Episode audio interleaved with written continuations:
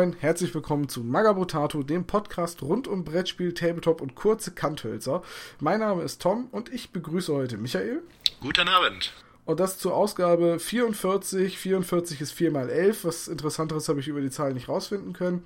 Und äh, Michael, dass du da bist, hat den Grund, weil du ein Spiel, nämlich das Spiel, über das wir heute reden wollen, wesentlich besser kennst als ich, weil du nämlich auch zu einem einem Spiel, wir reden ja über zwei, einen Blogartikel verfasst. Genau, der wird jetzt auch in Kürze erscheinen oder je nachdem, wie das die Terminplanung bei Hans Reiner zulässt. Ja, da müssen wir Hans Reiner dann noch einen entsprechend großen Geldbetrag auf den Tisch legen, damit er seinen Blogplan für uns ändert. Moment, das habe ich doch schon. Ach so, ja dann. Sollte laufen. Dann weiß ich gar nicht, was er gestern hatte. wollen wir mal, wollen, willst, nee, pass auf, du sagst jetzt einfach, worum es geht. Ja, wir sprechen heute über Uncharted 4 und äh, Es ist so gut, weil ich von der ganzen Uncharted-Reihe nämlich nur den ersten eine halbe Stunde gespielt habe. Ja, und ich den zweiten. Perfekt. Aber ich habe mir heute den vierten gekauft, deswegen ich bin gespannt. Ah, siehst du, ich, ich denke noch über die HD-Collection nach, um die ersten drei Teile irgendwie nochmal nachzuholen, weil ich glaube, die sind sehr äh, Popcorn-Kinomäßig, dass man die einfach mal so durchzieht. Also den zweiten, glaube ich, den würde ich auch nochmal spielen wollen in der Collection, aber naja, jetzt erstmal den vierten. Genau, also es geht heute um nicht um Uncharted, Nein, es geht um Crossmaster und zwar ähm, ja als erstes um Crossmaster Arena und dann sprechen wir nochmal über die Erweiterung und zum Abschluss dann nochmal Crossmaster Quest. Ich wollte gerade sagen, Crossmaster ist ja im Prinzip ein ähnlich großes Universum, wahrscheinlich sogar größer als das von Uncharted mittlerweile. Zumindest in Frankreich, ja. Da auf jeden Fall. Crossmaster war schon mal sehr ausführlich ein Thema, als es noch die Magabotato Videoshow gab weswegen wir auf Arena kurz eingehen wollen, weil ja, es gehört einfach dazu. Es war halt einfach das erste Brettspiel, was es da gab. Und dann reden wir auf jeden Fall auch über Crossmaster Quest, was jetzt relativ neu ist, worin sich dann auch begründet, dass wir jetzt diesen Podcast hierzu aufnehmen. Ähm, magst du einmal kurz erklären, was ist eigentlich das Crossmaster-Universum? Gut, also Crossmaster, das reicht ein bisschen zurück oder man muss eigentlich anfangen bei der Firma Ankama. Das ist eine französische Firma und die haben 2003 angefangen, ein Computerspiel zu entwickeln, ein Online-Computerspiel, das hieß Dofus. Und das war ursprünglich ein, äh, ja, ein reines Prügelspiel und hat sich dann äh, zu einem Online-Rollenspiel entwickelt und wurde 2005 dann äh, auch als englische Version veröffentlicht, startete dann auch ganz gut durch und äh, kurze Zeit später wurde an der Fortsetzung gearbeitet von Dofus und die hieß Wakfu. Äh, Wakfu wurde dann noch populärer und ähm, gerade in, in Frankreich ähm, gab es dann auch eine TV-Serie, es gab ähm, Manga, Comics, ähm, ja, und irgendwie, es wurde immer größer ähm, und richtig, äh, dass es dann als Brettspiel-Variante ähm, populär wurde, wurde dann ähm, mit dem äh, Crossmaster Arena.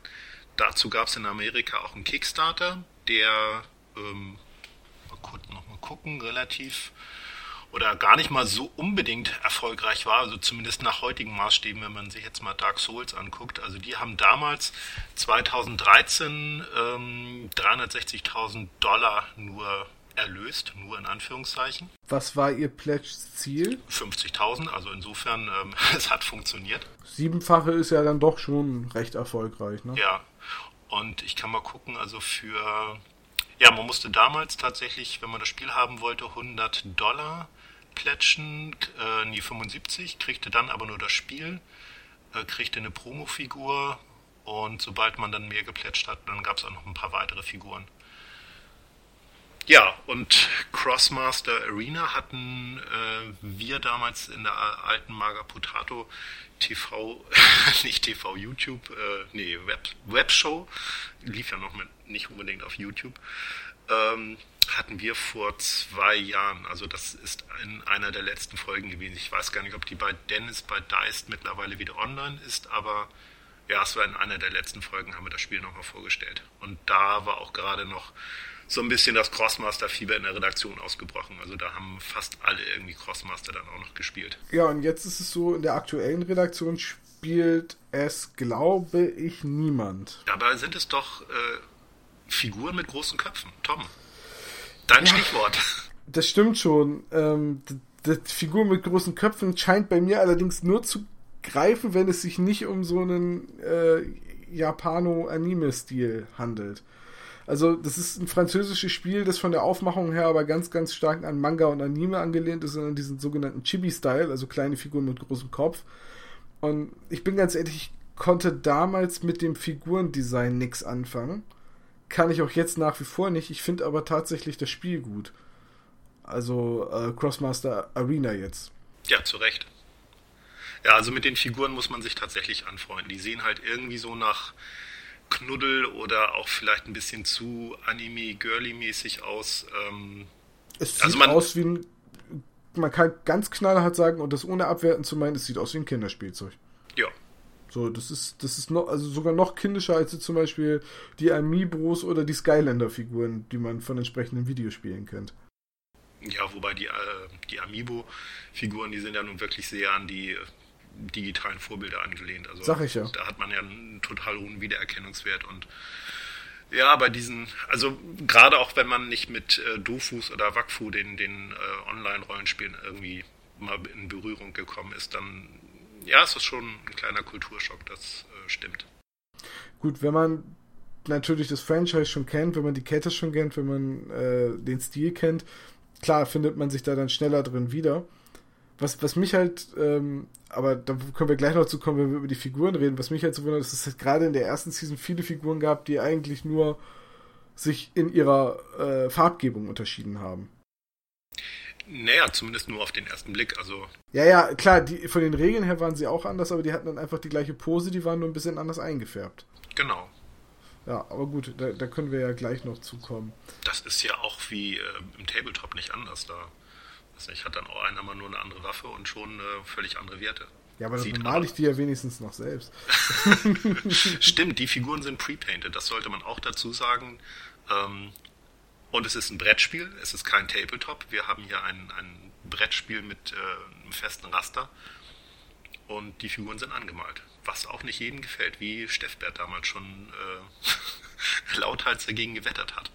Wobei ich jetzt auch bei den Proportionen und den vielen glatten Flächen keine große Lust hätte, die tatsächlich selber zu bemalen. Weil so die üblichen Tricks, die man da anwenden könnte, um schnell einen Schatten oder so hinzukriegen, waschen, funktioniert halt nicht auf großen glatten Flächen. Sieht halt irgendwie dann immer fleckig aus. Ja, also anmalen, glaube ich, wäre kein Spaß. Und die nee. Figuren sind auch schön. Also man kann jetzt sich über das Design streiten, aber die sind äh, gut bemalt, die sind sauber bemalt. Ähm, und die sind auch qualitativ hochwertig. Man, man, sieht den Figuren an, dass sie, glaub, so glaube ich zumindest, immer aus mehreren Teilen äh, gebaut sind. Und die Teile haben dann einfach eine klare Farbgebung und eine klare Kante und die sind dann die sind schon fertig zusammengeklebt. Ähm, zumindest sieht das bei den Haaransätzen immer so aus, als wäre die Frisur äh, nachträglich auf die Figuren draufgeklebt. Ja, ich habe auch mal eine Figur ähm, ausgepackt, da war dann der Kopf abgebrochen, aber man konnte richtig sehen, dass der draufgesteckt war, einmal Sekundenkleber und dann ging wieder alles. Mhm. Aber es sind auf jeden Fall mehrere Teile, ja. Man so. sieht auch keine Gussgrade. Stimmt, Gussgrade sind bei den Comicfiguren nicht vorhanden. Nee. Dann lass uns doch mal, also Crossmaster Arena war ja so das erste Brettspiel, das große Brettspiel, ist auch das strategische Spiel von den beiden, über die wir heute reden. Das ist eigentlich auch das bekannteste aus, ja. äh, aus dem Bereich. Also ich sag mal, alles, was danach kam mit Crossmaster Quest oder Crossmaster Junior, ähm, das baut eigentlich nur auf der ganzen Erfolgswelle von Crossmaster Arena auf. Und äh, es steht ja auch nicht umsonst immer auf den ganzen Packungen drauf, dass es komplett kompatibel ist mit äh, allen Figuren, die jemals erschienen sind. Ähm, dass die Leute da auch nicht irgendwie ein Problem haben wie bei den Amiibo. Ja, weil es sich halt vornehmlich an Leute richtet, die schon Crossmaster Arena haben irgendwie ihren, ihren Spiel, ihre Spielerfahrung noch erweitern möchten. Äh, Crossmaster Arena gab es ja auch als Videospiel. Oder gibt, gibt es, immer, es noch? immer, noch? Ja, ja, ich sag gab, weil ich habe versucht, es mir runterzuladen. Es ist free to play. Äh, ich konnte ich konnt mich nicht einloggen, ich konnte es nicht starten. Ich habe dann gesagt, gut, okay, dann äh, recherchiere ich da nicht weiter. Doch, ich glaube, das ist also zumindest ähm, als ich vor zwei Jahren Crossmaster Arena kennenlernte, da gab es das natürlich auch schon. Und ähm, es ist so, wenn man ein Crossmaster-Produkt, eine Figur oder ein äh, fertiges Spiel oder eine Erweiterung kauft, dann gibt es zu jeder Figur einen Code und wenn man diesen Code dann in dem Online-Spiel eingibt, dann wird dort die Figur auch freigeschaltet. Und ähm, ja, man kann dann mit ihr äh, auch digital spielen, kann, äh, hat dieselben Werte mit der Figur und man kann im Prinzip damit dann äh, ja, kostenlos trainieren. Oder ja, oder auch natürlich online spielen und da irgendwie seinen Spaß mit haben. Also je nachdem, ob man jetzt äh, einen Spielpartner um die Ecke hat, mit dem man zocken kann, oder ob man lieber online spielt, ähm, kann man es eben auch digital machen. Also quasi einmal die Figur nur kaufen müssen und sie dann aber vollständig nutzen können. Genau, und es gibt ähm, auf Turnieren, ähm, wo ich ab und zu mal mitgespielt habe, gibt es auch immer Leute, denen sind die Codes komplett egal. Die wollen einfach ähm, face-to-face mit Leuten spielen und, und äh, nicht online. Und ja, die verschenken dann meistens die Codes dann auch. Und dann gibt es Leute, die eher auf die Codes scharf sind und ähm, da ihr Online-Ranking ein bisschen boosten wollen und ähm, ja. Und die verschenken dann im Anschluss die Figuren. das ist mir, glaube ich, noch nicht untergekommen, aber vielleicht gab es irgendwann auch mal Tauschgeschäfte. Hier, zwei Codes und eine Figur. So, jetzt versuche ich mal Crossmaster. Willst du einen Code kaufen? Einen Code? Nicht so laut. ich versuche jetzt mal ganz laienhaft äh, Crossmaster Arena zusammenzufassen. Ich habe es jetzt ein paar Mal gespielt. Ich besitze es selbst nicht, weil, wie gesagt, mich hat das Figurendesign nie so angesprochen, dass ich mit dem Spiel anfangen wollte. Also das Sammeln geht mir da quasi ab. Ähm, also Crossmaster Arena ist so eine Art man könnte es fast vergleichen mit so einem Bomberman, nur dass man mehrere Figuren hat und sich in so einer kleinen Arena gegenseitig versucht. Das ist eigentlich ein total cooler Vergleich. Umzuhauen. Das hat mich halt von der Optik halt mit der kleinen Körper mit dem großen Kopf, das hat mich halt irgendwie immer an Bomberman erinnert, weil ähm, man legt zwar nicht irgendwie Bomben ab. Doch, tut man. Ja, aber nur, nur einzelne Charaktere. Also ja. nicht, nicht jeder Charakter legt Bomben ab, so wie bei Bomberman, sondern jeder Charakter, äh, jede Figur hat seine eigenen äh, Weisen und Wege anzugreifen. Es gibt Nahkampfangriffe, es gibt Fernkampfangriffe. Es, man kann, manche können Kreaturen beschwören, andere beschwören oder legen Bomben ab, die sie dann äh, zünden können oder die nach einer bestimmten Zeit hochgehen oder wenn ein Gegner in die Nähe kommt. Also es gibt unterschiedliche Arten zu kämpfen, wie eigentlich in jedem Spiel und vor dem Spiel stellt man sich ein Team zusammen, das in Summe, ich glaube, maximal zwölf Punkte wert sein darf. Das sind im Grundspiel vier Figuren pro Seite. Das sind auch im Grundspiel immer dieselben Figuren enthalten. Und damit baut man dann quasi die Arena auf, in der es Hindernisse aus Kisten und Bäumen und so weiter gibt. Und da tritt man dann gegeneinander an mit der Möglichkeit, noch Items zu kaufen. Und ja, man spielt nicht auf Vernichtung des anderen, sondern man versucht dem anderen alle seine sogenannten Gewinngroschen abzuluxen. Was ich dadurch schaffen kann, dass ich eine gegnerische Figur umhaue, aber es gibt auch noch andere Wege, die Anzahl Gewinngroschen des Gegners zu, zu verringern. Oder die eigene zu erhöhen. Und das Spiel geht halt so lange, bis einer keine Gewinngroschen mehr hat. Ja, also es ist nicht bis zur totalen Vernichtung quasi, sondern nur bis der andere keine Gewinngroschen mehr hat. Genau. Also man startet ja, wie du schon gesagt hast, mit äh, einem Team aus äh, Figuren, die zwölf Punkte wert sind. Und man hat gleichzeitig sechs Gewinngroschen. Und äh, man verliert ähm, Gewinngroschen in Höhe des Stufenwertes der jeweiligen Figur. Also schlage ich jetzt eine Figur von dir, die auf Stufe 4 ist, dann bekomme ich von dir vier Gewinngroschen. Mhm. Und weitere Möglichkeiten äh, Gewinngroschen zu verlieren ist, wenn man beim Würfeln zu Rundenbeginn, ähm, kommen wir vielleicht gleich zu, zu den Würfeln, aber würfelt man äh, äh, dieselben Symbole beim, ähm, beim Würfeln zu Beginn äh, seines Spielzuges, dann äh, verlieren beide äh, einen Gewinngroschen. Und so kann es dann sein, dass man, wenn man irgendwie ein paar äh, Paschs dann in darauffolgenden Runden gewürfelt hat, dass man ohne dass äh, man jetzt vielleicht viel viele Figuren geschlagen hat, dass, man, äh, dass das Spiel trotzdem zu Ende ist. Äh, vor allem fällt mir gerade mal so auf, wenn man halt genauso viele Gewinngroschen wie, äh, verliert, wie die Figur äh, Level hat. Es gibt ja auch Figuren, die sechs äh, Level haben, also die auf dem sechsten Level sind. Wenn ich die verlierst, ist das Spiel ja gleich vorbei. Ja, aber das ist schon erstmal ganz schön knackig zu schaffen. Andererseits gibt es auch noch den äh, freien Gewinngroschen. Also wenn man spielt, dann erhält jeder sechs Gewinngroschen und einer wird extra neben das Spielfeld gelegt und dieser Gewinngroschen, der wird immer zuerst genommen. Also würdest du mir als erstes eine 6-Punkte-Figur weghauen, dann würdest du diesen einen Gewinngroschen bekommen, der daneben liegt, und dann noch fünf von mir. Also ich hätte danach noch einen. Ah, okay. Ja, stimmt, Ist aber extrem unwahrscheinlich, dass dir das äh, als erstes gelingen sollte, weil, ähm, ja, bis du eine 6-Punkte-Figur umhaust, äh, du meinst, das dauert haben, schon. Die haben schon ganz schön Potenzial. Ja, also wir können ja kurz vielleicht nochmal die, die Figuren an sich beschreiben. Ja, bitte nur zu. Ach so. ja, also jede Figur, die, die es in diesem Universum gibt, ähm, hat nicht nur einen Namen, sondern natürlich auch verschiedene Parameterwerte. Also es gibt Bewegungspunkte, das äh, sind in der Regel drei oder vier. Ähm, die Bewegungspunkte geben an, wie weit sich eine Figur auf dem Spielfeld bewegen darf. Das Spielfeld ist übrigens äh, 12 mal 12 Felder groß und ähm, bewegt wird sich immer waagerecht und senkrecht und nicht diagonal. So, das heißt, mit einer Figur, die sich drei oder vier Felder weit bewegen kann, dann kommt man halt ungefähr, ja, so ein Drittel ungefähr über Spielfeld. Ähm, dann hat jede Figur natürlich Lebenspunkte. Ähm, das hängt ein bisschen davon ab, äh, welche Stufe diese Figur hat. Also Stufe ähm, drückt so ein bisschen so insgesamt die Stärke einer Figur aus, wie man das halt auch kennt. Und äh, eine Stufe 1 Figur, die hat vielleicht nur 5 oder 6 Lebenspunkte und eine Stufe 6 Figur, die hat locker über 20.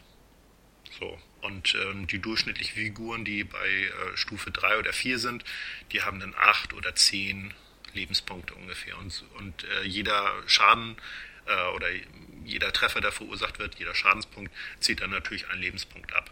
Dann gibt es noch Aktionspunkte und diese Aktionspunkte ermöglichen äh, Zauber, die gewirkt werden, die gewirkt werden können oder Nahkampfangriffe.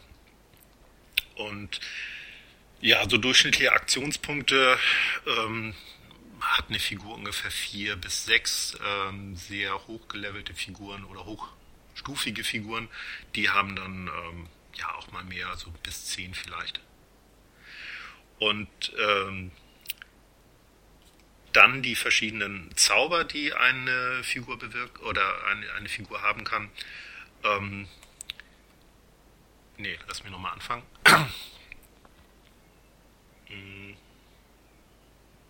So, das sind die Bewegungs-, Lebens- und Aktionspunkte einer Figur und das eigentlich Entscheidende sind die verschiedenen Zauber, die eine Figur haben kann. Also ähm, in der Regel ist es so, dass eine Level 1 Figur, die kann auch meistens nur eine Sache. Eine Level 3 oder 4 Figur, die hat dann ähm, drei oder zwei Zauber und eine Level 6 Figur hat dann beispielsweise vier Zauber.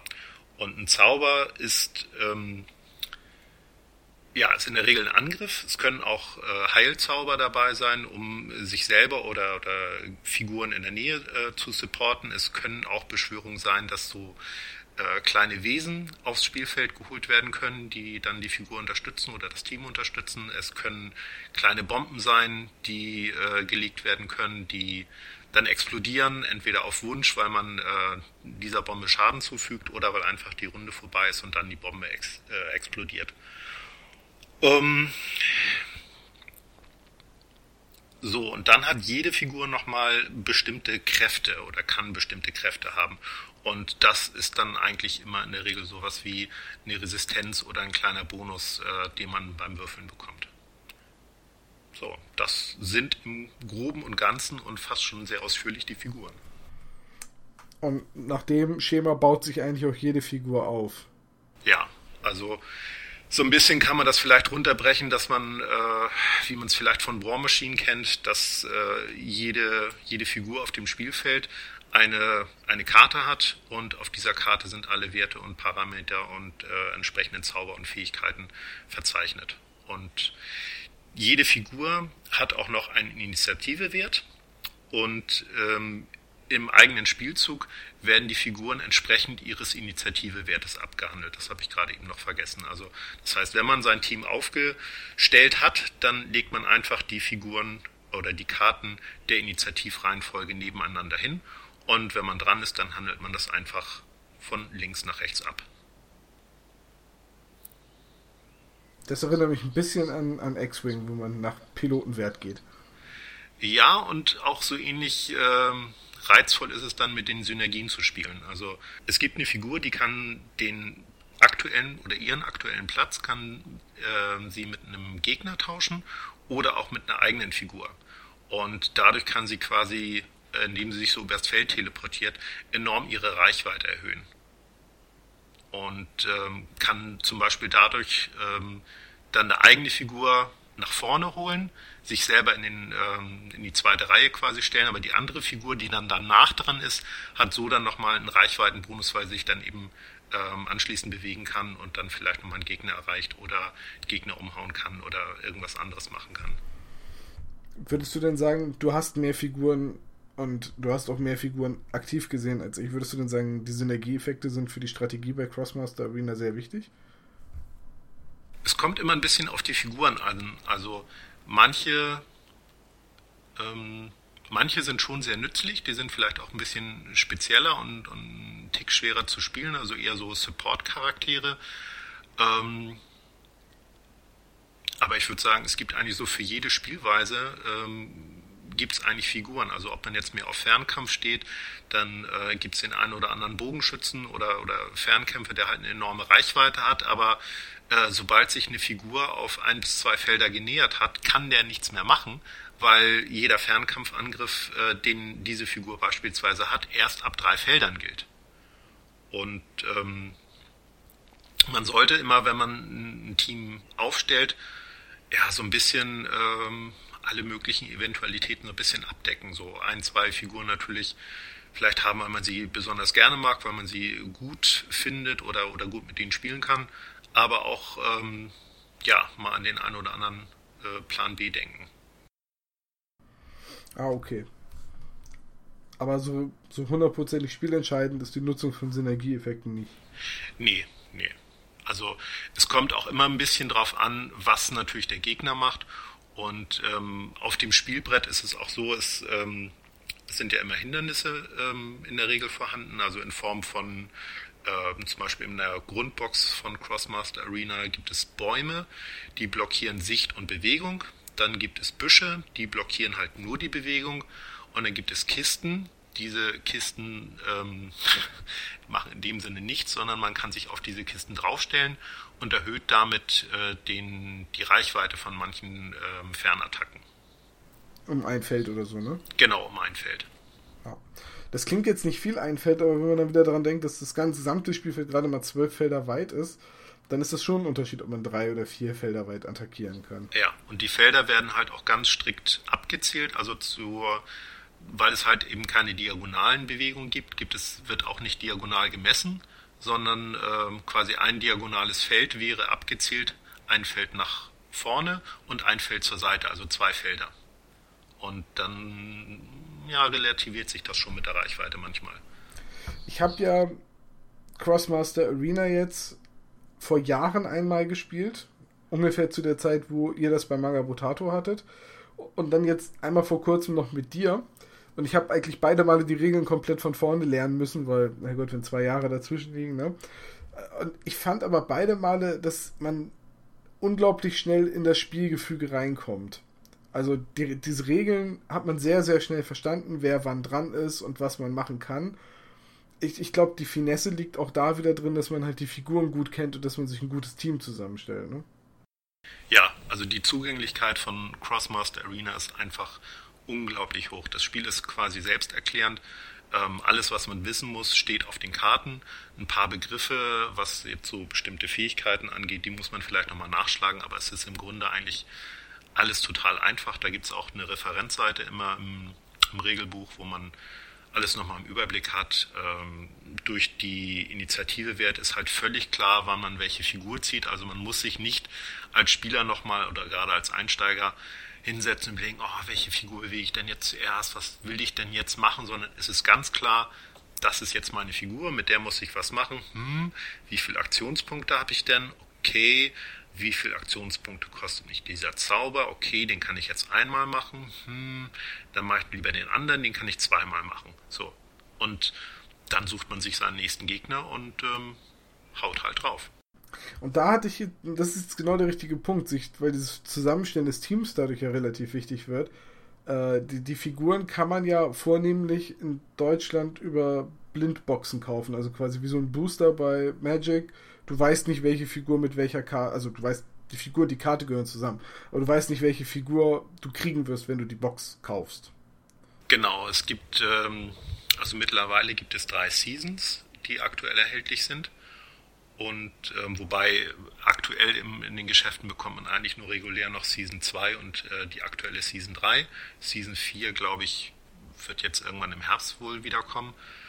Ähm, aber es war zu Beginn, als ich das noch sehr aktiv gespielt habe, Season 1, da war es halt so, es gab nur diese Blindbooster und es gab ähm, ja keine, keine Sets, wo halt schon die Figuren sichtbar hinter einer äh, Blisterwand ähm, zu sehen waren. Also die gab es dann nur im Ausland leider. Äh, dann eben auch nicht mit deutschen Karten, sondern mit französischen oder englischen. Ähm, und das haben sie zum Glück jetzt mit Season 3 geändert. Da gibt es halt ein paar Boxen, ähm, wo zwei oder äh, sechs Figuren drin sind, die dann eben, also wo man ganz klar weiß, hey, da gebe ich 10 Euro aus und bekomme genau die Figuren, die ich da äh, auf der Verpackung sehe. Und ansonsten kostet halt ein Blindbooster in der Regel was zwischen 5 und 6 Euro. Manchmal kriegt man sie auch günstiger. Gerade die Season 2, die habe ich jetzt auch schon in einigen Läden für äh, 3 Euro gesehen. Ähm, aber man weiß halt nicht, was man zieht. Und äh, der Überraschungsei-Trick mit irgendwie einmal schütteln oder so, das funktioniert natürlich auch nicht, weil die sind nochmal extra in Plastik eingefasst. Also ähm, da, da klötert oder, oder wackelt nichts, dass man da irgendwie schließen könnte, ah, da ist jetzt äh, Figur X oder Figur Y drin. Ja, zumal das bei den Figuren dann auch schwierig ist. Man kann sie auch nicht ertasten, halt, dadurch, dass es so ein Quader ist. Ne? Nee, und auch das mit äh, auf die Obstwaage legen oder so, das funktioniert auch nicht. Sind die eigentlich, äh, du sagtest ja, die sind gerade nochmal in Plastik eingefasst. Die sind aber äh, nicht nochmal in einer undurchsichtigen Plastikverpackung in dem Karton, oder? Nee, die haben nur so ein, ähm, weiß ja nicht, wie man das genau nennt, aber das ist quasi wie bei, bei X-Wing, äh, sind die Raumschiffe ja auch nochmal in so einem äh, in so einer Art Form drin, dass die einfach nicht hin und her äh, klötern können in der Verpackung. Okay. Weißt du, was ich meine? Dieses ja, ja, ja, ja, ich weiß, was du meinst. So, so eine durchsichtige Plastikverpackung, die die quasi in Position genau. hält. Ja. Und ähm, da, also zusätzlich zu jeder Figur ist halt eben noch einmal die Karte mit dabei ähm, auf der alles ähm, draufgeschrieben ist. Auf, auf, äh, auf der Vorderseite gibt es ein Artwork oder auf der Rückseite, je nachdem, wie man sich die Karte dann vorstellt. Und auf der anderen Seite sind die ganzen Werte. Und dann ist da eben noch dieser Online-Code mit drin, mit der, dem man dann die Figur online aktivieren kann. Und äh, jedes Season hat bislang 32 Figuren gehabt. Und äh, ja, ich glaube 24 Figuren oder 24 Booster sind immer in einer großen äh, Verpackungseinheit ähm, drinne. Und ähm, das hattest du doch vorhin nochmal äh, im genau, Vorgespräch das, angerissen. Das hatte ich nachgelesen, ähm, dass es wohl zumindest in der ersten Season so war, dass äh, in einem Karton sind 24 Blindboxen von, und es sind 32 Figuren gewesen, wovon zwei, nämlich äh, König und Königin, die jetzt nicht mitgerechnet sind, weil die sind im Grundspiel drinne, ähm, sind halt 16 Kammen und 8 Ankammen. Also 16 häufige, die man bis zu zweimal in sein Team nehmen darf. Und 8 seltene, die immer nur einmal ins Team dürfen in so einem Karton. Und es war, glaube ich, garantiert, dass die 16 Kammen auf jeden Fall komplett unterschiedlich sind, dass es also keine Dubletten gibt. Das heißt aber, ähm, man braucht, wenn man sich die komplette Wave quasi kaufen will, ohne jetzt irgendwie auf den Sekundärmarkt auszuweichen oder zu tauschen etc., äh, man braucht zwei von diesen 24 äh, Blindboxen-Kisten plus das Grundspiel. Erst dann kann man sicher sein, alle Figuren zu haben. Mit ein bisschen. Ja, wobei auch sicher kann man sich da auch nicht sein. Nee, nee, also Minimum. Also Minimum. Sprich, man, man hat Minimum das, zwei, ja. Ja, so. man hat das, das Grundspiel gekauft plus zweimal 24, 24 was einfach schon enorm viel Geld ist mit einer Wahrscheinlichkeit, dass man da noch ein paar mehr Dubletten hat. Vor allem Und sorgt das dafür, dass man die Kammen-Figuren, die im Grundspiel enthalten sind, dann garantiert dreimal hat. Und das sind halt auch Figuren, die du nicht wegtauschen kannst, weil jeder andere, der es spielt, hat höchstwahrscheinlich auch das Grundspiel und der hat die auf jeden Fall schon. Ja, ich glaube, ich habe dreimal Nena. Ja, also Nena ist eine von den Figuren aus dem Grundspiel. Die darfst du zweimal ins Team nehmen, also hast du ein dritten, drittes Mal ein Staubfänger, den du wahrscheinlich nicht mal verkaufen kannst. Ja, und zweimal will man Nena nicht mal im Team haben. Also schon einmal ist er grenzwertig. aber, aber rein theoretisch könntest du Nena ja. zweimal mitnehmen. Genau. Ob das jetzt irgendwie einen Sinn erfüllt, kann ich gar nicht beurteilen. Ähm, es gibt bestimmt irgendwelche Kamen-Figuren, wo man auch sagt, ach, die möchte ich zweimal mitnehmen, wenn man irgendwie auf eine bestimmte Angriffsart. Oh, Entschuldigung. Oh, also das ist noch so früh. ja, ich weiß. Wenn, wenn man sich auf eine bestimmte Angriffsart konzentriert, irgendwie Fernkampf oder so, äh, dann vielleicht.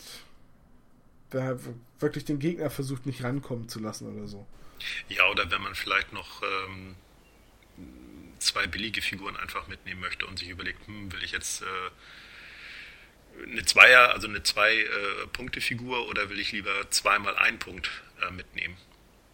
So, einfach um noch ein, ein bisschen eine zahlenmäßige Überlegenheit zu haben, weil also Vielleicht hat das jetzt bislang alles noch nicht so nach taktischer Tiefe geklungen, was wir so erzählt haben, aber man muss sagen, dass obwohl der Zugang zum Spiel so leicht ist und man äh, wirklich nach einer Viertelstunde, 20 Minuten hat man das Spiel komplett verstanden, ähm, es richtig gut zu spielen und seine Figuren richtig effektiv und sinnvoll einzusetzen, Synergien zu nutzen, ähm, das dauert. Und ähm, das macht auch gerade den Spaß aus, weil mit jeder Figur, die man dann irgendwann neu dazu bekommt und äh, für sein Team ausprobiert, erweitern sich dann wieder die Möglichkeiten, die man äh, spielerisch hat und auch wieder die, die Synergieeffekte. Und ähm, das macht, also, oder hat mir zumindest super, super viel Spaß gemacht. Ich bin nur irgendwann ausgestiegen, nachdem Season 2 äh, dann erschien und ähm, das damalige Magapotato ähm, äh, ich wollte jetzt schon wieder TV-Sendung sagen, also das alte Team äh, da auseinandergegangen war und äh, ja, dann die Spielpartner so ein bisschen ausblieben.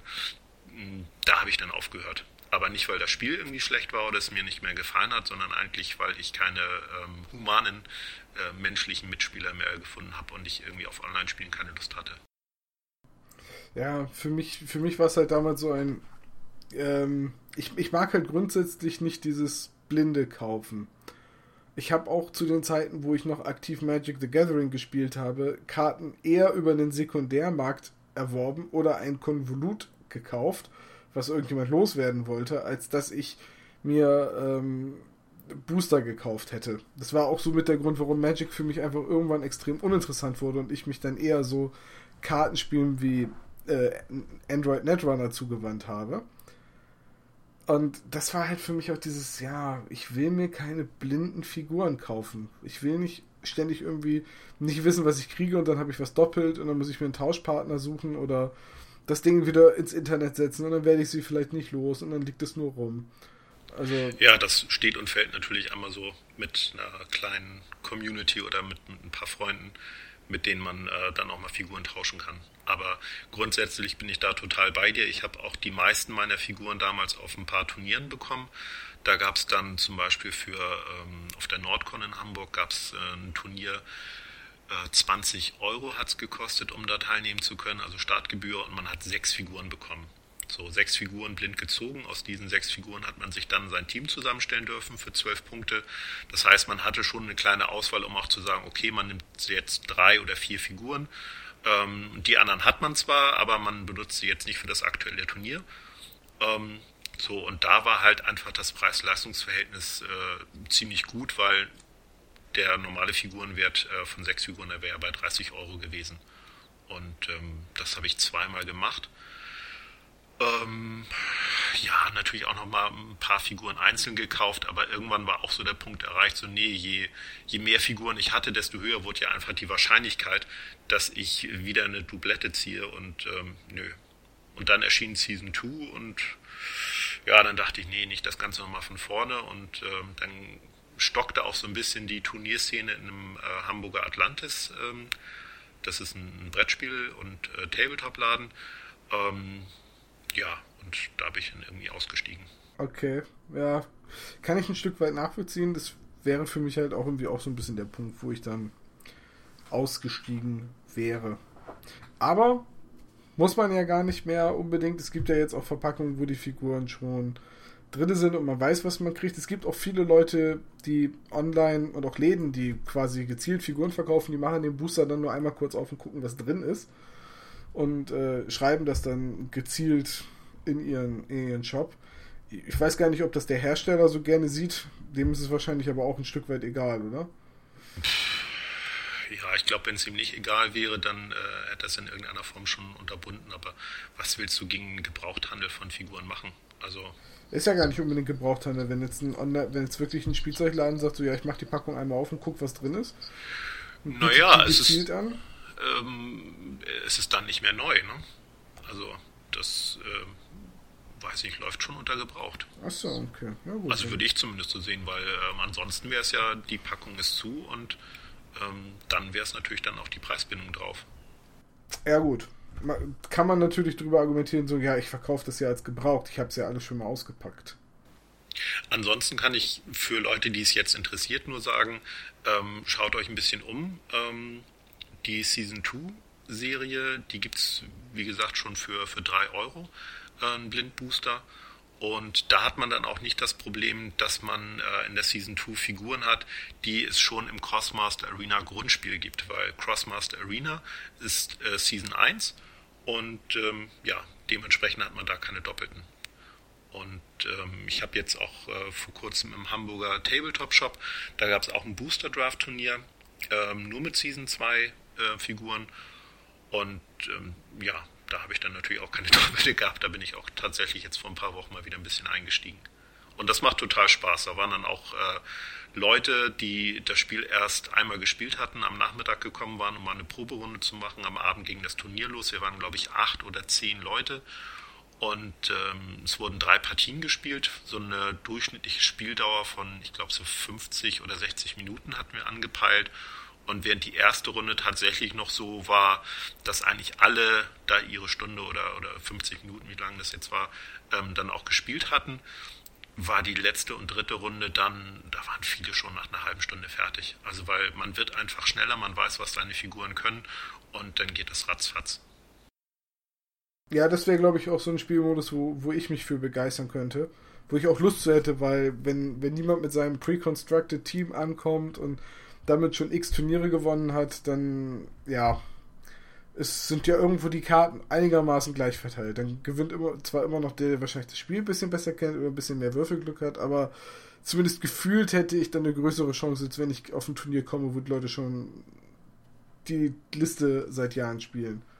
Ja, also da hat halt jeder, der, der auf so einem Turnier startet, auf so einem Booster Draft Turnier, ähm, nahezu gleiche Gewinnchancen. Also klar, mit mehr Erfahrung ist man dann auch ein bisschen besser oder man weiß vielleicht dann eine Figur spontan ein bisschen sinnvoller einzusetzen.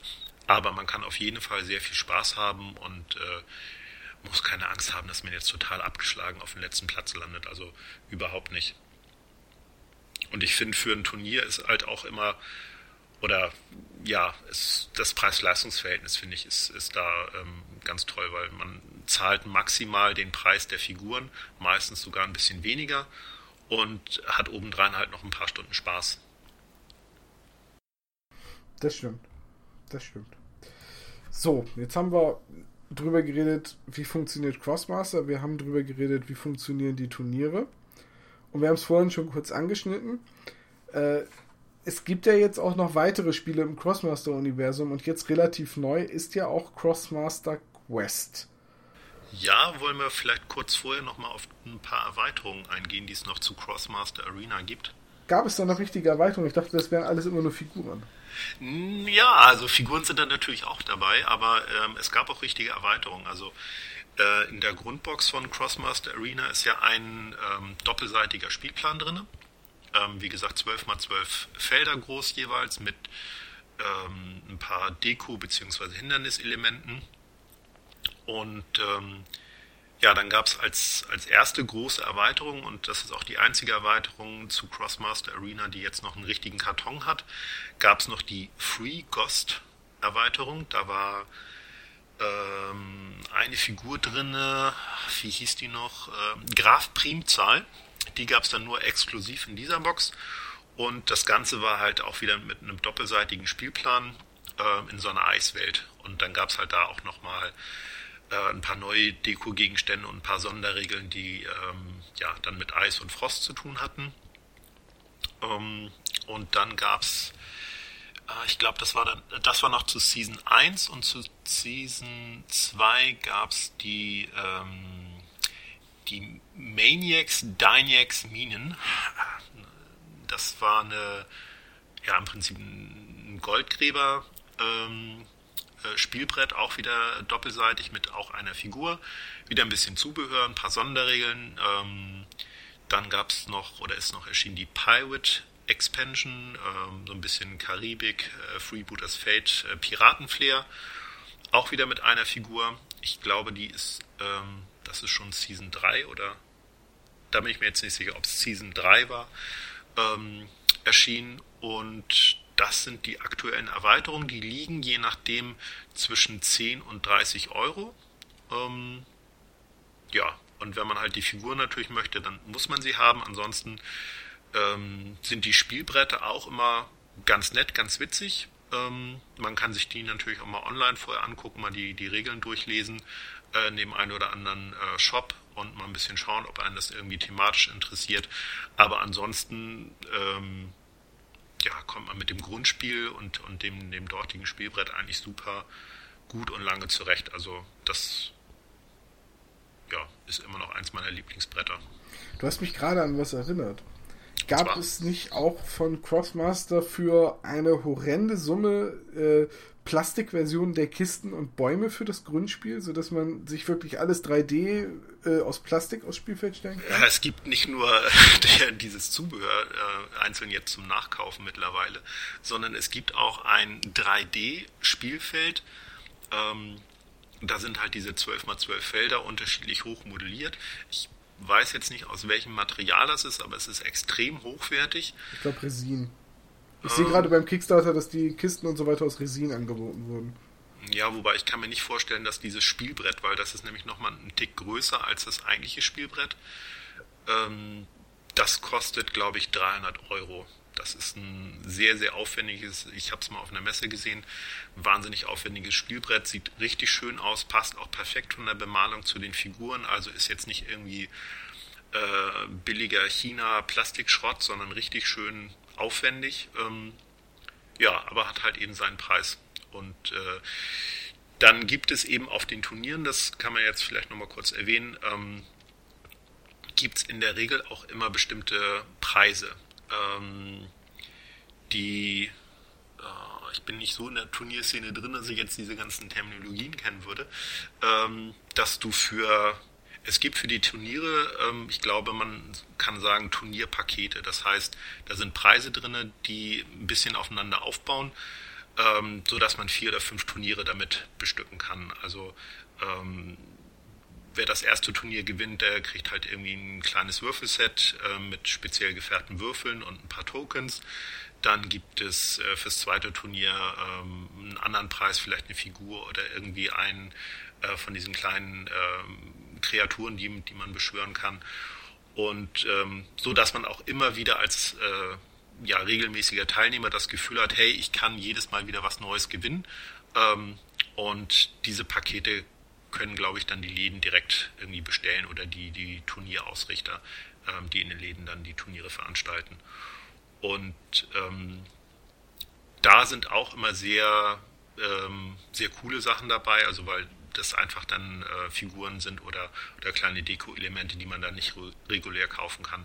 Aber es gibt auch regulär zu kaufende ähm, ja, Bäume oder Bombenmarker oder was auch immer. Wann kommt denn das TWS-Video, wo ihr erklärt, wie man sich aus Struktur und ein bisschen knalligen Farben ein eigenes Crossmaster-Spielfeld bauen kann? Ah, weißt du, unsere Themenliste, die reicht ja schon locker bis 2017. Ähm, aber ich nehme es gerne mal auf, Tom. ja, äh, wegen mir jetzt nicht unbedingt. Ich spiele es ja nicht. Aber die Idee kann man ja auf jeden Fall haben. Ich hatte schon öfters Brettspiele, wo ich die Idee hatte, äh, irgendwie das Spielfeld mal nachzubauen. Scheitert ja, also, dann immer nur an der Zeit. Also nachdem ich äh, ja mal eine Guild Ball Platte für den Hamburger Tabletop Shop gebaut habe mit äh, auch so kleinen Bodenplättchen, äh, die ich vorher geschnitzt hatte und dann abgegossen hatte, Ja, also so viel schwieriger wäre das nicht, jetzt auch noch ein Crossmaster-Spielbrett äh, zu bauen. Also selbst aus, äh, aus Stevalin äh, Bodenplättchen, das, das wäre jetzt, glaube ich, nicht so, so viel aufwendiger. Ein, nee. zwei Tage Arbeit. Plus die Bäume, plus die Kisten, aber auch das geht relativ schnell, ja. Ein bisschen Arbeit wäre auf jeden Fall damit verbunden, gerade wenn man dann noch möchte, dass die Bemalung passt. Ja, wobei Kisten ist ja nun weniger das Problem, aber stimmt bei den Bäumen. Aber da könnte man auch kleine Styroporkugeln nehmen, die irgendwie auf so einen Stamm setzen und dann einfach beflocken, weil die müssen ja schon so ein bisschen comic-mäßig rund ja. dann aussehen. Nicht so filigran wie jetzt äh, bei der bei Modelleisenbahn. Und ansonsten kannst du sie fast auch einfach aus Styropor bauen. Einfach aus den Kugeln und die grün anmalen, dann sehen sie den 3D schon recht ähnlich. Vielleicht wäre das Crossmaster Arena Crossover Projekt zwischen TWS und Maga Potato. Aber was soll ich denn damit? also, wenn du mir die Hälfte deiner Figuren abtrittst, kann man darüber reden. Ja, mir fiel nur gerade äh, Crossover ein und. Äh Crossmaster Crossover, ja. Ja, KK. Hätte was. So, wollen wir jetzt zu Crossmaster Quest kommen? Denn das hast du für unseren Blog dir näher angeguckt und das mhm. ist quasi das, das neue große Spiel. Das ist ein ähm, großer Wir können ja vorher noch kurz Crossmaster Junior einklinken. Willst du das nicht hinten anstellen?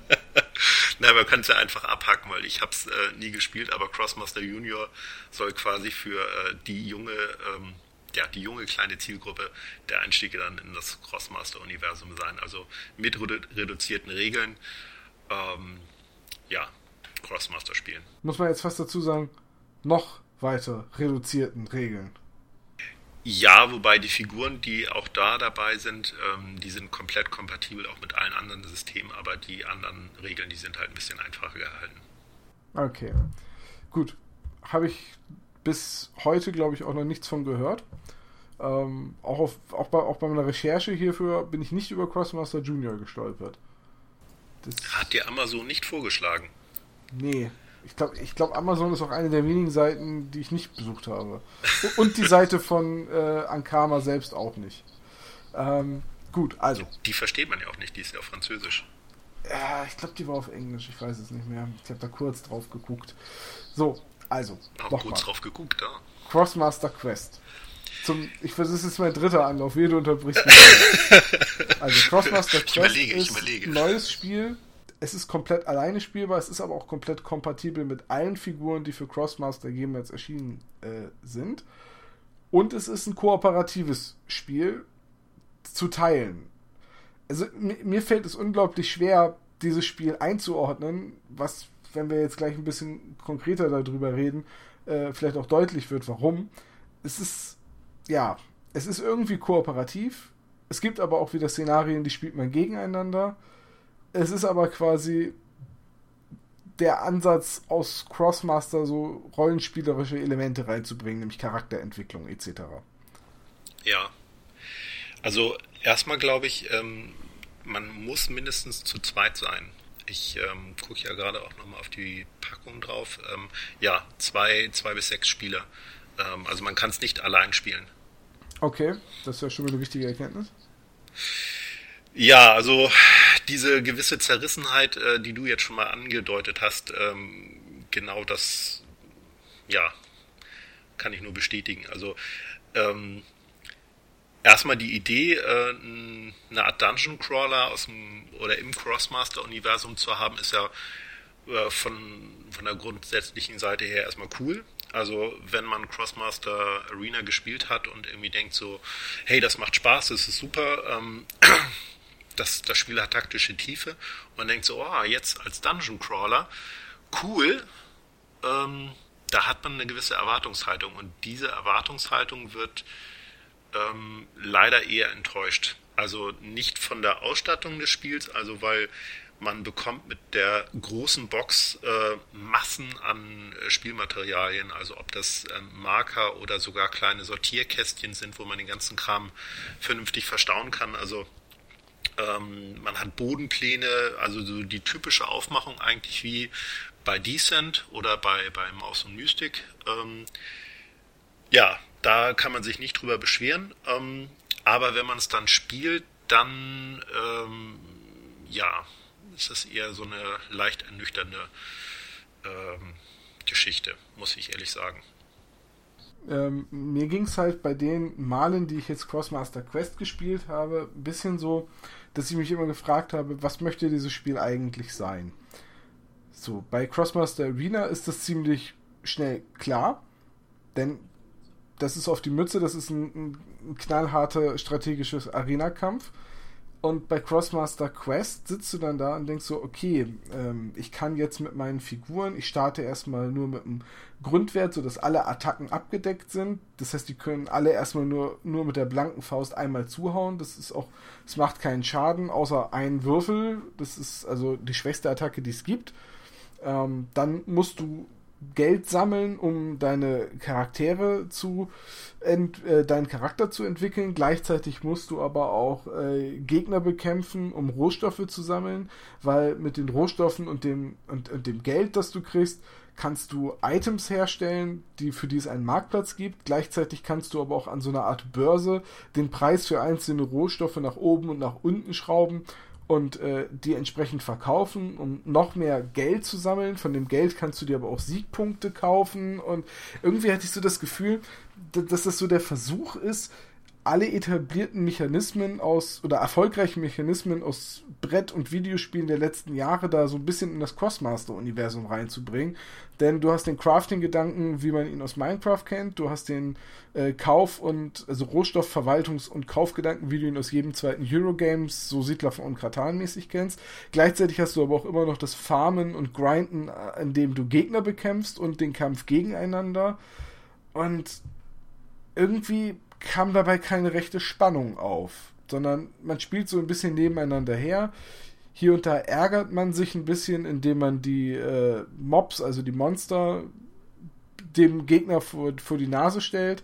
Oder gerade vielleicht den Mob, den er sowieso am Jagen ist, weil es ja zusätzlich auch noch Quests gibt, die habe ich eben gerade vergessen. Ähm, dass, dass, er, dass du die, das Monster, was er gerade unbedingt haben will, wegschickst.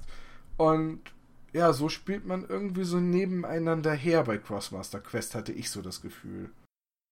Ja, das ist auch eines der, der größten Mankos. Also ähm, man kann Crossmaster Quest eigentlich auf äh, quasi zwei verschiedene Arten spielen. Ähm, einmal, dass es einen Spieler gibt, der die Rolle des Bösen, also bei Descent wäre es der Overlord, hier ist es der, äh, der Dämon. Ähm, ein Spieler kontrolliert quasi alle, alle gegnerischen Monster und alle Karten und kümmert sich darum und spielt quasi dann auch wirklich gegen die anderen. Und die anderen spielen dann auch eher kooperativ zusammen, auch wenn sie alle noch so ihre eigenen Quests haben. Und dann gibt es den Spielmodus, wo quasi abwechselnd die böse Seite ähm, übernommen wird. Und ähm, dann kann man natürlich dann also wird schon völlig klar, wenn äh, ich jetzt dran bin, ähm, dann werde ich natürlich alle Monster so einsetzen, dass ich eigentlich eher Vorteile davon habe und die anderen Nachteile. Und du spielst ohnehin nicht so wirklich kooperativ als Team zusammen, sondern du ähm, bekämpfst zwar vielleicht gemeinsam ähm, jetzt irgendwie einen großen, kräftigen Gegner, aber du guckst halt auch so, hm, wenn ich jetzt meinem Gegner irgendwie schaden kann, äh, dann mache ich das und sei es auch nur manchmal aus Schadenfreude oder um ihm tatsächlich mal irgendwas äh, zu versauen. Oder um ähm, zum Beispiel ein Monster, das angeschlagen ist, wo sich äh, ja, ein Mitspieler quasi schon ziemlich dran abgearbeitet hat, um diesem Monster dann noch den letzten Schlag zu versetzen und dann die größere Belohnung einzusacken, weil man das Monster eben ausgeschaltet hat und nicht nur 90 Prozent der, der Lebenspunkte runtergeknüppelt hat. So, und das trübt irgendwie schon so ein bisschen den Spielspaß, weil ähm, ja, so dieser grundsätzlich gemeinsame Gedanke, die man, den man ja meistens bei einem Dungeon Crawler hat, ähm, der kommt nicht so richtig auf. Man, man denkt immer so ein bisschen ähm, an sich, äh, versucht die, die Gegner so ein bisschen oder die, die Mitspieler auch als Gegner zu sehen.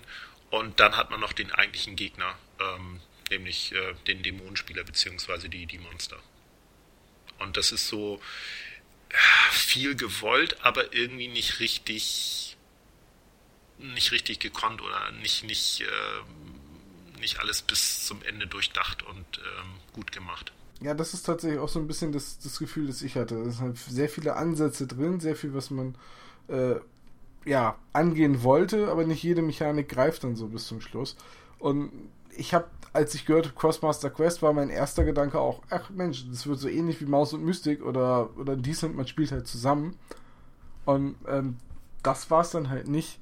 Und ich, ich mag auch die, die das nicht so, dass, dass die Fähigkeiten der Crossmaster-Figuren, die man ja aus Arena gewohnt ist, von vornherein komplett alle zu haben, dass man die echt über lange, lange Zeit in so einer Partie freispielen muss.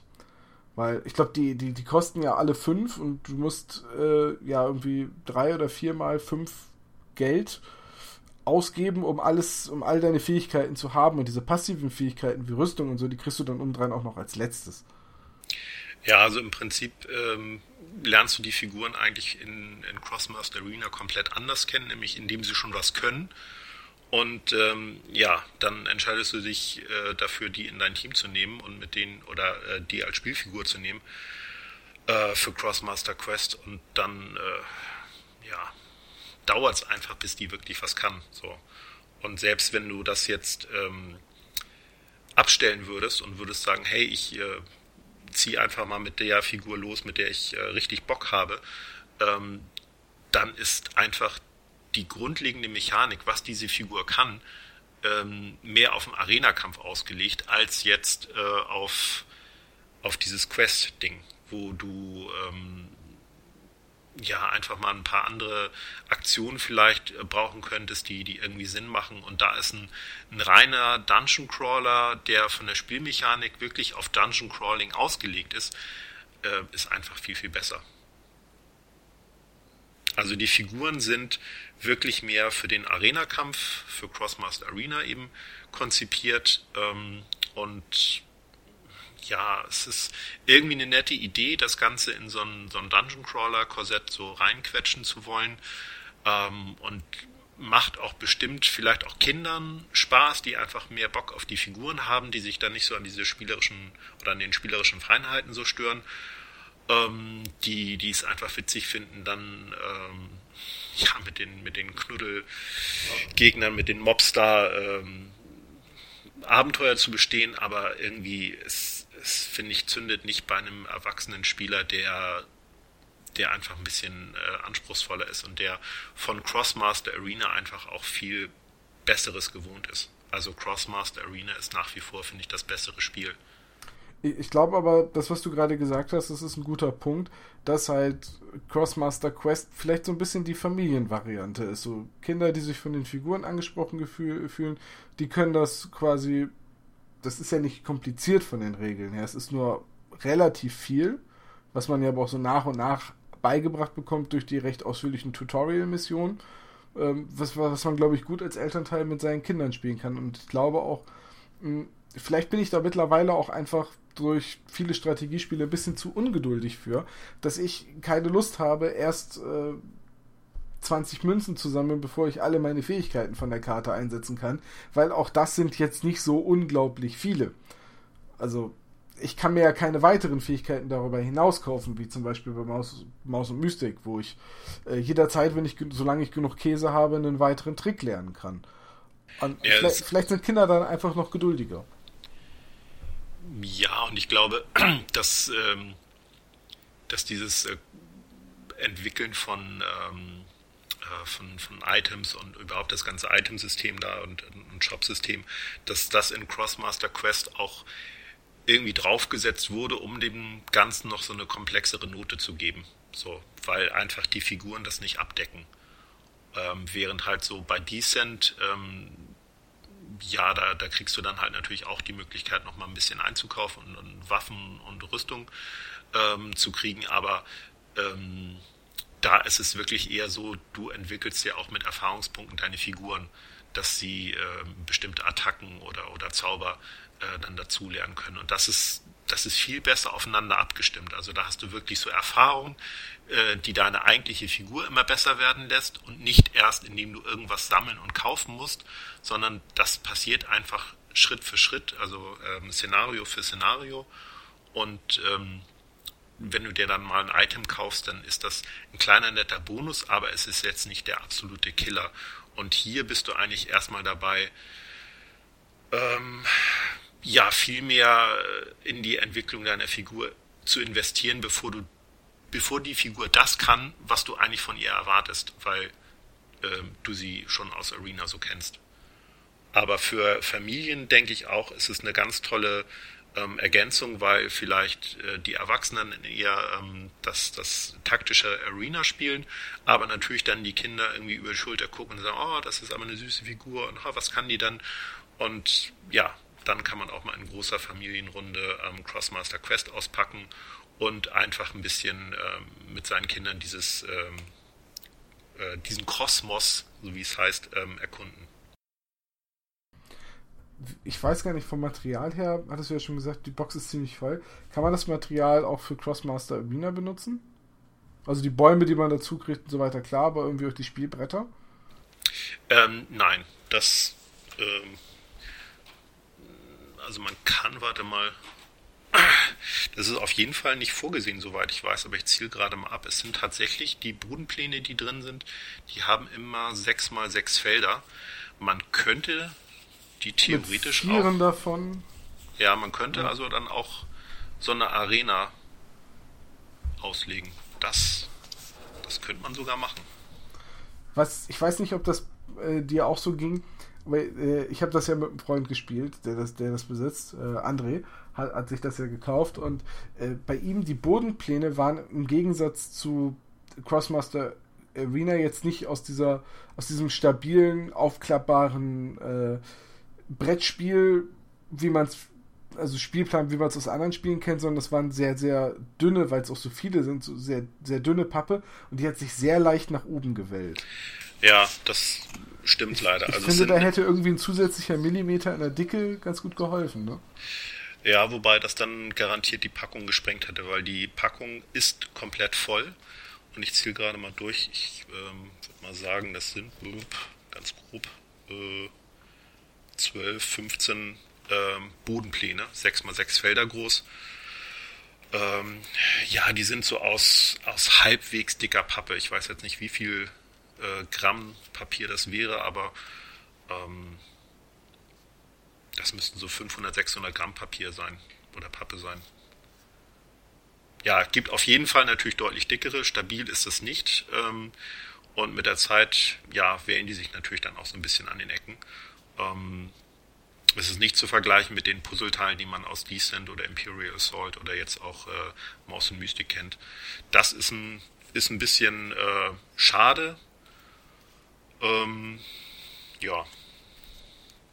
Aber ansonsten kann man über die Ausstattung der Box, finde ich, wirklich nicht meckern, weil zum Beispiel dieses, ähm, diese Boards, die äh, dann jeder Spieler bekommt, wo man ähm, sein Geld sammelt und seine ähm, seine Charakter, seine Figurenkarte hinlegt und seine ganzen Items und so weiter verwaltet. Das ist äh, dickere Pappe, das ist dann auch so ein Rahmen, wo man seine äh, Marke dann so passend reinlegen kann. Also das fliegt dann nicht einfach irgendwie auf dem Spieltisch rum, sondern das hat seinen festen Platz auf so einem kleinen, ähm, ja, quasi Papp-Charakterbogen mit, äh, mit äh, Rahmen drumherum. Dann äh, gibt es eine Masse von Karten äh, für äh, für Items und so weiter. Dann äh, natürlich die Figuren, da sind äh, fünf Figuren drinne plus nochmal zwei ähm, äh, Monsterfiguren. Ansonsten halt jede Menge Pub-Counter, also wirklich jede, jede Menge Pub-Counter. Und was ich richtig klasse fand, ähm, dass von vornherein gleich zwei Kästchen drinne waren mit Deckel, wo man dann die ganzen kleinen Marker und ähm, Münztokens äh, drin verstauen kann. Also das ist eine Box, die kann man später so wieder zusammenpacken ähm, und auch wieder zumachen. Und das ist irgendwie bei Decent ja nicht unbedingt der Fall, dass man die Box dann auch wieder zukriegt. Ja, das stimmt. Quasi mitgelieferte Kleinteil-Sortierkiste, die fand ich auch ganz praktisch.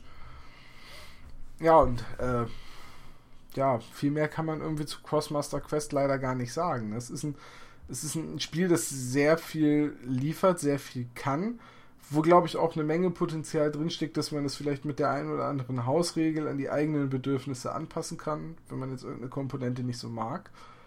Ähm, Es fehlt auch ein bisschen so die, die Story. Also ähm, wenn du Descent spielst, dann hast du ja eigentlich immer eine, eine rudimentäre Geschichte. Die ist jetzt zwar auch nicht so unbedingt ausgefeilt und ähm, auch tiefgründig und manchmal auch irgendwie nicht so ganz logisch, ähm, aber es ist zumindest irgendwie eine da und ähm, das, das fehlt bei Crossmaster Quest irgendwie auch noch ein bisschen. Also ähm, beim Außen Mystik ist die Story-Komponente ja enorm hoch, auch durch diese Hörspiel-CD. Äh, ähm, ich habe da mal einen Podcast gehört, wo war das noch? Ähm, ja, weiß ich auch nicht, aber ich habe ich hab auch schon mal gehört, dass Maus Mystic ein ganz tolles Spiel sein soll. Echt? Ja. ja. Muss ich mir vielleicht auch nochmal doppelt kaufen dann. Ja, vielleicht. Auf jeden Fall den Podcast nochmal hören. Ja, hast du mal einen Link? Kannst du den hier unten vielleicht mal. ja, ja, ich, ich pack den Link mal hier, hier rein, ja. Ähm, ja, das stimmt schon. Die, die Handlung, so, so eine stringente Handlung fehlt auch. Wäre jetzt allerdings auch unglaublich schwierig umzusetzen, wenn man jetzt mal drüber nachdenkt, dass halt, ich glaube, drei Waves mit mindestens 32 Figuren da sind. Da eine konsequente Handlung hinzukriegen, ist, ist schwierig. Ja? Ne? Also es muss ja halt eine Handlung sein, die mit jeder Figur spielbar ist. Ja. Ja, und vor allen Dingen, weil du ja eben nicht nur unbedingt äh, ein gemeinsames großes Ziel hast, sondern auch äh, ja, so immer für dich dann auch spielst. Also da ist natürlich echt schwer, eine, eine Handlung äh, sich zu überlegen, warum mhm. man jetzt gerade mit, weiß ich nicht, diesen, diese Art Dungeon jetzt betritt oder, oder dieses Gelände und da irgendwas machen will.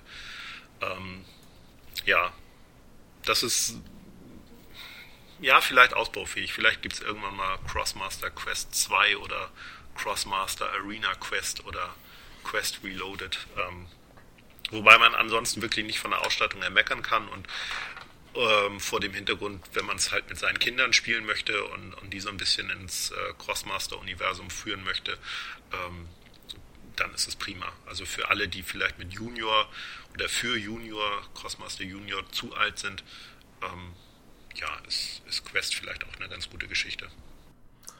Und wer weiß, vielleicht kommen ja irgendwann sogar vielleicht auch wenn generisch, aber irgendwelche Storybände oder so.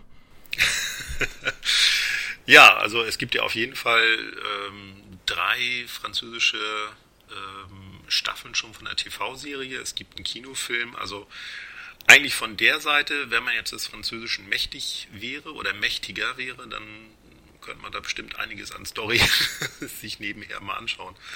Aber wobei ich glaube, ein paar von den Mangas sind auch auf Deutsch erschienen. Das kann sein, das weiß ich gar nicht. Recherchiere das doch mal parallel und setz den Link dann unten hin. Soll ich mal? Aber unter, unter, was sind die dann wohl zu finden? Wahrscheinlich ja nicht unter Crossmaster, sondern unter Doku. Dofus oder Do Wakfu. Dofus. Genau, Wahrscheinlich Dofus eher Wakfu. Okay. Ich, ich suche mal jetzt parallel nach Wakfu. Das wird jetzt wieder der Moment, wo ich die äh, Jeopardy-Melodie einspielen müsste.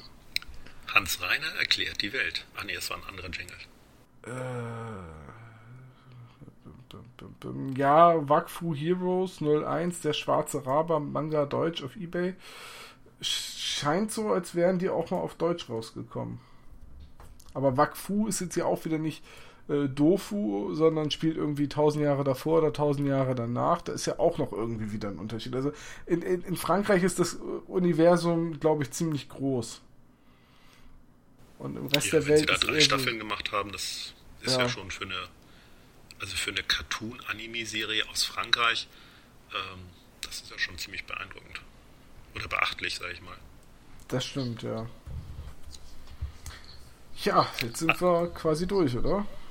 Ja, also vielleicht nochmal so ein abschließendes Wort, was mir persönlich an Crossmaster ähm, so noch ganz gut gefällt, ist einfach auch der Humor, weil die Figuren oder auch das ganze Universum ja so ein bisschen schräg mit äh, einem deutlichen Augenzwinkern ist. Also ähm, die Namen von den Figuren, ähm, da ist oftmals ein Wortspiel drin ähm, oder es wird mit deren Aussehen wird, wird irgendwie äh, gespielt. Da gibt es zum Beispiel einen Bogenschützen, der heißt äh, Willem Tell. Ähm, oder, so, oder die eine, die heißt Anatomie. Auch, und solche und, Dinge, ja. Und äh, ach, ich ziehe ja gerade mal ein paar Karten raus. Ja, genau. Will, also der, der Bogenschütze heißt Will und dann mit Nachnamen Helm Tell. Ja. Das ist klar, da, da, ein gewisser Humor ist dem Spiel bei und ähm, da sind einige Figuren bei, die mir ganz gut gefallen. Aber ja, so, also mich überzeugt das, das Setting nicht so 100 Pro. Die Spielmechanik von Crossmaster Arena aber total. Das ja, also würd, würden sie das Spiel ähm, quasi nochmal mit, äh, mit Age of Sigma oder, oder 40k-Miniaturen rausbringen, dann wärst du doch sofort dabei. Nee, wenn sie das rausbringen würden mit Warheads. Ja, schlag oder, das doch oder, mal deinen britischen Freunden davor. Oder Warheads in dem Maßstab halt, auch in der Figurengröße. Das wäre so Shut up and take my money. Warheads Arena. Ja, das wäre, das wäre wirklich der Hammer. Der nächste Kickstarter. De definitiv. Und dann sogar mit Figuren aus Metall zum selber anmalen. Für die Taktiker 2017 Warheads Arena. Powered by Maga Potato. da krieg, diese, jetzt habe ich auch einen Grund, ein 12x12 Durchspielfeld zu bauen. Und schon haben wir das Crossover. Endlich. Ich wusste, wir kriegen das irgendwie hin, uns mehr Arbeit aufzuhalten. Ich hatte schon Angst, es wird langweilig. Genau, und wir bauen dann keine Bäume, sondern Türme. Ja. Also, wir gießen deinen Turm aus äh, Stevalin dann ab. Sehr gute Idee. 10 Kilo, Kilo Turm. sagen, wie viele Kilo brauchen wir da? Da ich das in der Grundfläche jetzt anderthalb Mal so groß ist wie die Vorlage. Das kommt eben doch auf die Größe an. Definitiv bei Türmen auf jeden Fall. So, lass uns mal ein Fazit ziehen. Ich sag mal mein Fazit als jemand, der jetzt, das dürfte im Podcast rübergekommen sein, mit dem Crossmaster-Universum Berührung hatte, aber nicht drinsteckt. Ich würde Crossmaster Arena jedem, der Strategiespiele mag, empfehlen. Zumindest mal reinschauen. Das kann, glaube ich, jedem Strategiespieler gefallen. Crossmaster Quest man muss halt wissen, worauf man sich einlässt. Man, das ist ein sehr umfangreiches Spiel, das ja, dem es hier und da ein bisschen an Spannung fehlt. Aber vom Material her, was man da geboten kriegt, um seine Crossmaster-Sammlung zu ergänzen, ist Crossmaster Quest, glaube ich, auch recht lohnenswert, wenn man allein schon denkt an die Figuren, die drin sind, plus das ganze Material, die zusätzlichen Bodenpläne, Bäume etc., äh, kann es vielleicht doch noch eine Investition sein. Das ist so mein Fazit. Aber Crossmaster Arena sollte man sich auf jeden Fall mal angucken. Ja, absolut. Also selbst wenn man vielleicht nach wie vor von diesem äh, Knuddelscharme der, der Figuren abgeschreckt ist, ähm, man sollte es wirklich mal ausprobieren. Also ich habe das auch bei dem letzten Draft-Turnier im äh, Tabletop-Shop gesehen da war halt auch lange Zeit, äh, als das dann angekündigt wurde, so die Leute haben geguckt, so, was ist denn das? Und die Figuren mal ausgepackt, dann stand man ein Brettspiel äh, ein paar Tage ausgepackt herum und man konnte mal so einen Eindruck davon bekommen. Ja, und jeder hat erstmal so die Stirn gerunzelt und das so als äh, Kiddie-Ding abgetan, aber jeder, der teilgenommen hat, hat super Spaß gehabt und äh, hat auch gesagt, ja, hätte ich nicht gedacht vorher, dass, äh, dass das Spiel so cool ist. Also kann man wirklich eigentlich jedem, der irgendwie mit Strategie ein bisschen was am Hut hat, ähm, der sollte das ausprobieren. Und momentan kostet die Grundbox von Crossmaster Arena auch äh, nur um die 30 Euro. Also das, das ist äh, durchaus mal eine Box, die man mal mitnehmen und ausprobieren kann. Da sind acht Figuren drin. Diese Figuren äh, sind alle aus Season 1, die kriegt man dann also auch nicht irgendwie doppelt, wenn man sich mal jetzt eine, eine weitere äh, Blindbox irgendwie von Season 2 oder 3 kauft. Ähm, ansonsten Crossmaster Quest würde ich dir auch zustimmen, sollte man sich nur zulegen, wenn man da irgendwie spielerisch drauf Bock hat, weil man es vielleicht mit seinen Kindern zocken möchte und von dem Crossmaster-Universum auch ein bisschen angefixt ist. Ähm, die Figuren kann man ja auf jeden Fall gebrauchen, das Restliche dann in der Box eben, wenn man mit seinen Kindern vielleicht mal zocken möchte. Ansonsten gibt es einfach äh, deutlich bessere Dungeon Crawler äh, für fast dasselbe Geld. Ähm, ja, und Crossmaster Junior ist vielleicht für die ganz Kleinen unter uns, ähm, also vom Alter her, und ähm, habe ich nicht gespielt. Kann ich nichts zu sagen. Ja, das geht mir da ganz genauso. Ja, ist, aber im Prinzip, ich finde Crossmaster Quest, der Ansatz, es, ist auf jeden Fall äh, ein veritabler Ansatz gewesen, es einfach mal zu versuchen, quasi in das Crossmaster-Universum diesen Dungeon Crawler-Gedanken und diesen RPG-Gedanken mit dem Charakterentwicklung reinzubringen. Und es ist ja auch einfach dafür, dass man halt alle Modelle, die es vorher schon gab, alle Figuren, äh, die es schon gab, benutzen kann, ist es ja eigentlich auch ganz, ein ganz guter Ansatz, aber es sind halt so ein paar Dinge drin, wo ich sage, wenn die Mechanik ein bisschen gestrafft wäre und das Spiel dadurch etwas schneller werden würde, dann könnte es mir, glaube ich, auch mehr Spaß machen.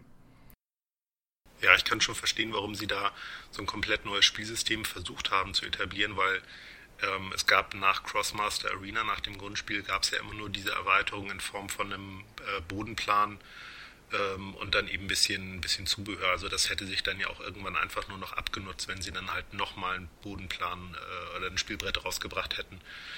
Ähm, dass sie da was grundsätzlich Neues versucht haben, das, äh, das ist schon logisch.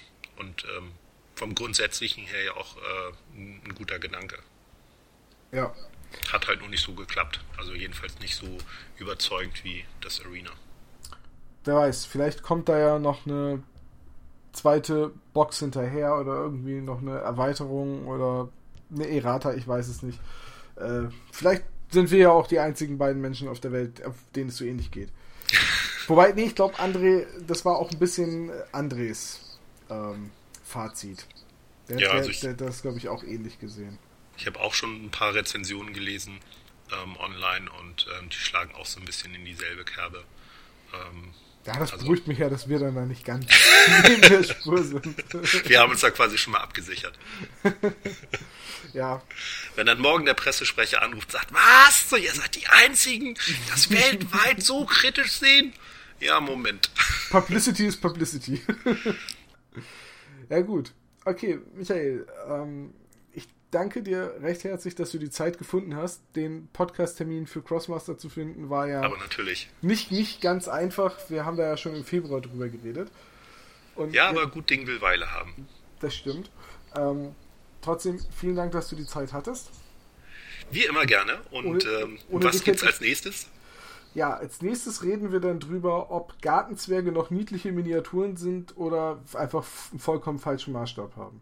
Oder bin ich dabei? Ja. Und das war dann Magabotato Ausgabe 44. Wir hören uns wieder in 10 Tagen. Mein Name ist Tom, sein Name ist Michael von TWS und macht's gut. Dann ciao.